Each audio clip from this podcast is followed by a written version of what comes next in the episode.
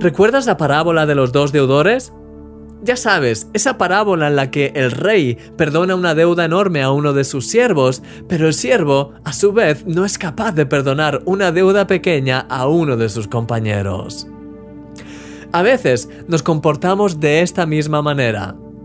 Hemos entrado en un reino en el que el rey nos mira con amor, en el que sale corriendo a recibirnos como el padre de la historia del hijo pródigo, a pesar de nuestros errores del pasado hemos recibido un reino inconmovible, eterno, en el que tenemos acceso al gozo, a la paz, al perdón y a la bendición de Dios.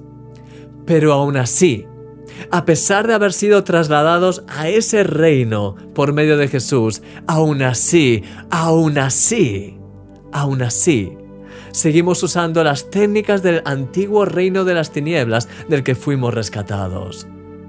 En ocasiones seguimos juzgando, criticando duramente a los que nos rodean, hablando mal de ellos o incluso negándonos a perdonarles por lo que nos han hecho. Dejamos que haya pensamientos de acusación y condenación hacia ellos en nuestra mente, cuando nosotros mismos estamos luchando por ser libres de esa misma acusación y condenación del diablo en nuestras vidas.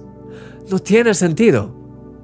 Querido amigo, que no haya en ti ninguna forma de acusación hacia los demás. Que de tu interior fluyan esos ríos de agua viva que bendicen, edifican, alientan a los que te rodean. Que las aguas amargas de la acusación desaparezcan para siempre de tu vida y de tu vocabulario y que sean reemplazadas por la bendición de Dios.